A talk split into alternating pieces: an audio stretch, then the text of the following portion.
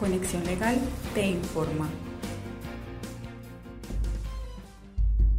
Recientemente, Estados Unidos se convirtió en el epicentro de la pandemia del coronavirus COVID-19, con más de 92.000 contagios y alrededor de 1.000 muertes, situación que sigue preocupando no solo a las autoridades sanitarias, sino a los trabajadores del país norteamericano. Ya hemos mencionado en otro artículo el terrible impacto de este virus en la economía mundial, y cada día la incertidumbre crece más y más. Son varios los sectores productivos los que han expresado su preocupación en relación a la situación que se vive, entre ellos aerolíneas, hoteles, restaurantes, compañías de teatro, promotores de conciertos y más. Siendo una situación de complejo manejo, algunos gobiernos han tomado medidas que les permiten limitar el impacto social y económico a familias, trabajadores y empresas, pero con cada día que pasa y ante la rapidez de propagación del virus y con el mismo el pánico, parece que estas no son suficientes. El pasado 26 de marzo, la Organización Internacional del Trabajo, OIT, pronosticó que en razón a la pandemia se esperaba que se perdieran alrededor de 24.7 millones de empleos a nivel mundial, pero que de acuerdo a las cifras que se han evidenciado durante el último mes, este número podría ser superado. Entonces, Aproximadamente 25 millones de personas perderán su empleo durante la crisis ocasionada por esta pandemia. Significa que una gran cantidad de empresas en el mundo están pasando por grandes reestructuraciones o incluso cierres que afectan la economía de manera sustancial.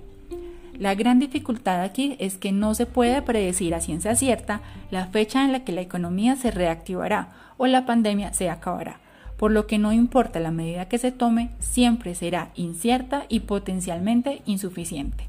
Es así entonces que hablar de inyección de capital a la economía no es una medida acertada y se debe procurar por medidas de asistencia financiera para evitar que las empresas más afectadas resulten en bancarrota. Garantizar préstamos y solventar los negocios para evitar sus cierres y recortes de personal parecen ser las medidas más efectivas en esta situación, pero ¿pueden los presupuestos fiscales resistir? Vicky Redwood, analista senior de la consultora británica Capital Economics, dice que este no es el momento para preocuparse por eso. Si usted es empresario, estas son las medidas del gobierno que Donald Trump ha implementado y usted debería conocer. Primero, se invocó una ley de 1950 que permite la intervención de empresas para que éstas produzcan suministros de primera necesidad durante la crisis, por ejemplo, elementos médicos.